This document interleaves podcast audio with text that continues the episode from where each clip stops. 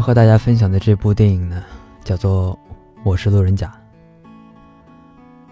其实很早就看过这部电影，只是一直没有时间去整理、去写一些文案。自己也一直犹豫，说要不要讲这部其实并不算经典，甚至我觉得连好片都算不上的《我是路人甲》呢。但思来想去，既然看过之后对自己有一些触动，那不妨就和大家做一个分享吧。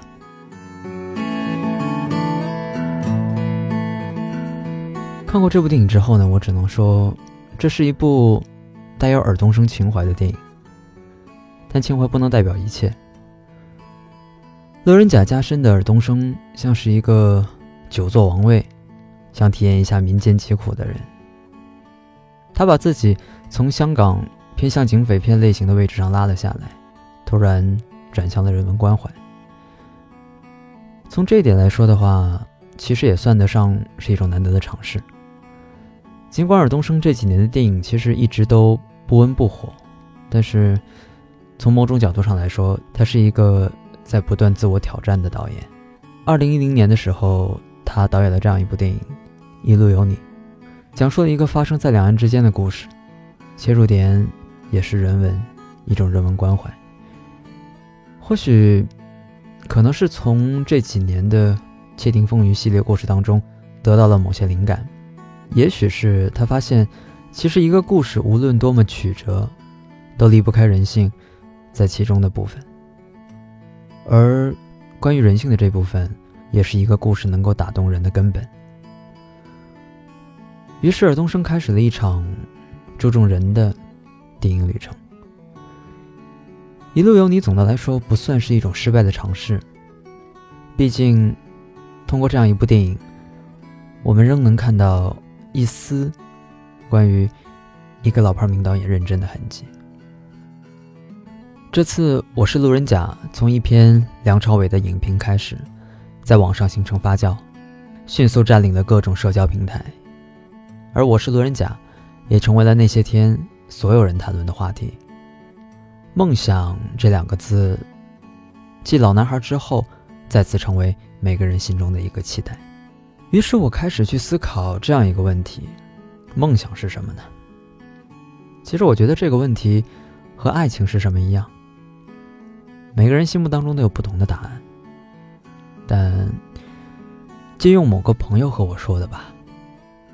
他说：“理想是可以实现的，但是梦想是不需要实现的，因为这样，梦想才是永远得不到的那场最美好的梦。”说到这里的时候，会突然想到娱乐圈里的半壁江山。估计下次他要再问的话，应该这样问：“哎，同学，你的理想是什么？”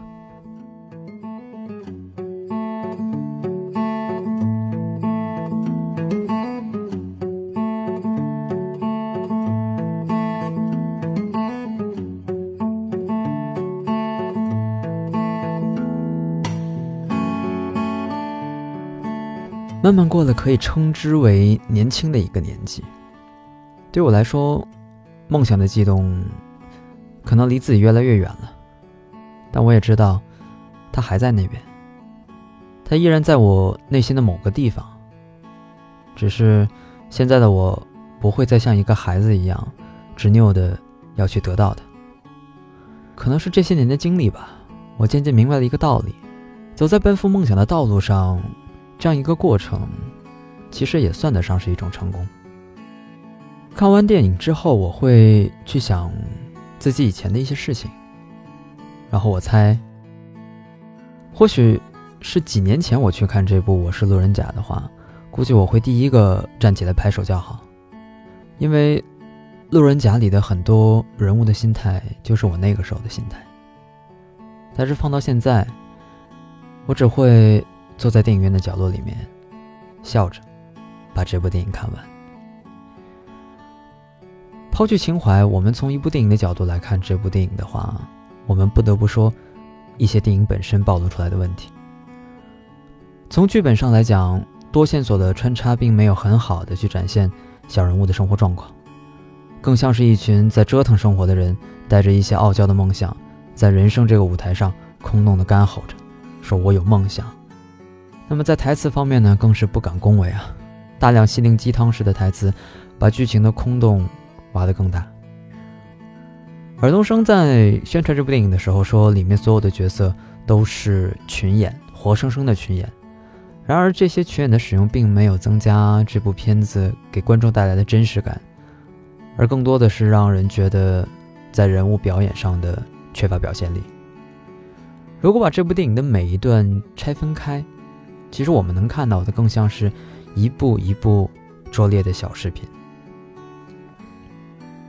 估计听到这儿有人会问啊，既然这样的话，为什么还要做一期关于《我是路人甲》的节目呢？其实对我来说，它并不算是一部好电影，但是正如我在节目一开始说的，这部电影对我有触动。看过之后，我依然会觉得，它是我曾经。某个阶段的一种对于成功、对于梦想的一种定义，但是时过境迁吧，现在可能对于梦想也好，对于成功也好，有了我自己一个不一样的一个定义，所以我对他对这部电影的评价是一部与梦想无关的电影，以梦想之名起航，最终的落脚点却是成功。其实尔冬升弄错了一个东西，弄错了梦想的目的，其实也轻视了成功所包含的含义。在电影当中，他大谈对于成功的追求，可归根结底，成功是什么呢？在电影当中，我们能够看到的，成功是想当男一号的卫星，是一心成名的凯歌，是不切实际的万国鹏，而这些在我看来，其实并不是梦想。只是一种追名逐利罢了。所以在这样一个夜里，木山也想偷偷懒，聊电影之余，我们也来絮叨絮叨，聊点别的东西吧。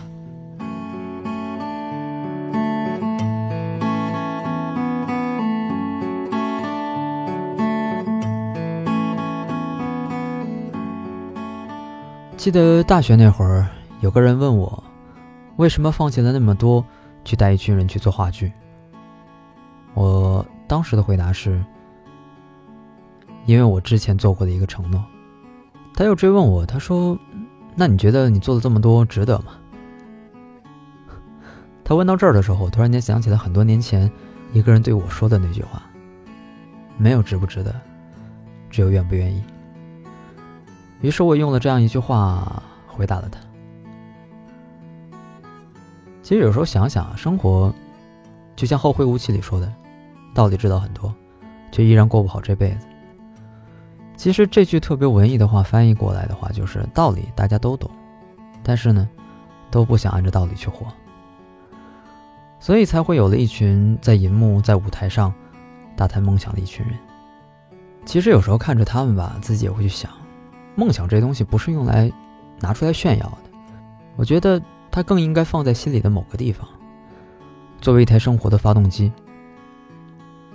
其实我们想想啊，每个人小的时候，或是年轻的时候，再或者有些人追逐了一辈子，心里总有那么一个梦想。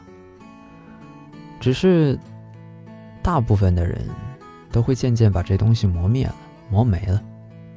但是回过头来，我们去看啊，没有梦想，我们依然可以生活。依然可以生活的很好。其实很多时候，生活并不像书里或是电影里写的那样，感觉没有了梦想，人生就是多么多么的可悲。其实，在我看来，有些时候不过是时间把梦想变得更加实际罢了。经过了很长一段时间之后，我们不再一心成为一个有钱的人，只是想多赚一点钱，让家里的日子过得越来越好。也不再天天想着成名的梦想，只是想把自己的故事去说给值得讲述的那个人。这些应该算是最简单的梦想了吧。所以，按照我自己的意思来说，我想说的是，不要小看我们自己这些平凡的生活，也不要高看那些天天鼓吹自己怀揣梦想的人。其实大家都一样，只是用着不同的方式活在这个世界里面罢了。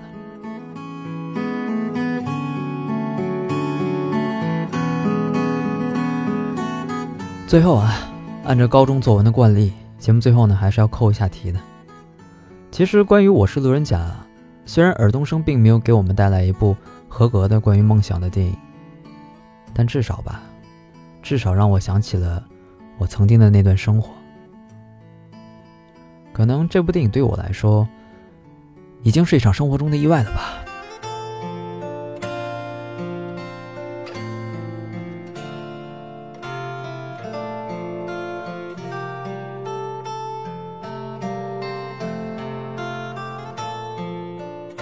不知不觉呢，也跟大家絮叨这么久了。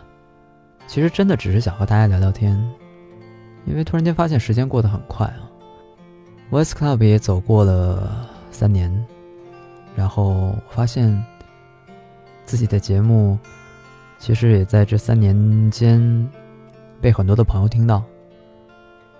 可能有些人一开始在听，后来放弃的，也有可能很多人是在后面才开始听我的节目的。但是不管怎么说，真的是非常非常感谢大家一路一路的支持。然后有人会问我说：“哎，做电台或者是说做节目是你的梦想吗？”我一开始会很骄傲的跟大家说：“嗯，这是我的梦想。”但是后来想想，其实这不是梦想，这渐渐的已经成为我生活的一部分了。有事没事的时候想和大家说说话了，就写点东西，然后。分享给大家。行了，就这些吧。本期的节目呢就这样吧。想找我唠唠嗑的就上微博找我，也希望大家能够继续支持 VC 工作室，关注微信号 Voice Club FM，收听我们其他的节目吧。本期的节目就是这样，我是木山，我们下期再见，拜拜。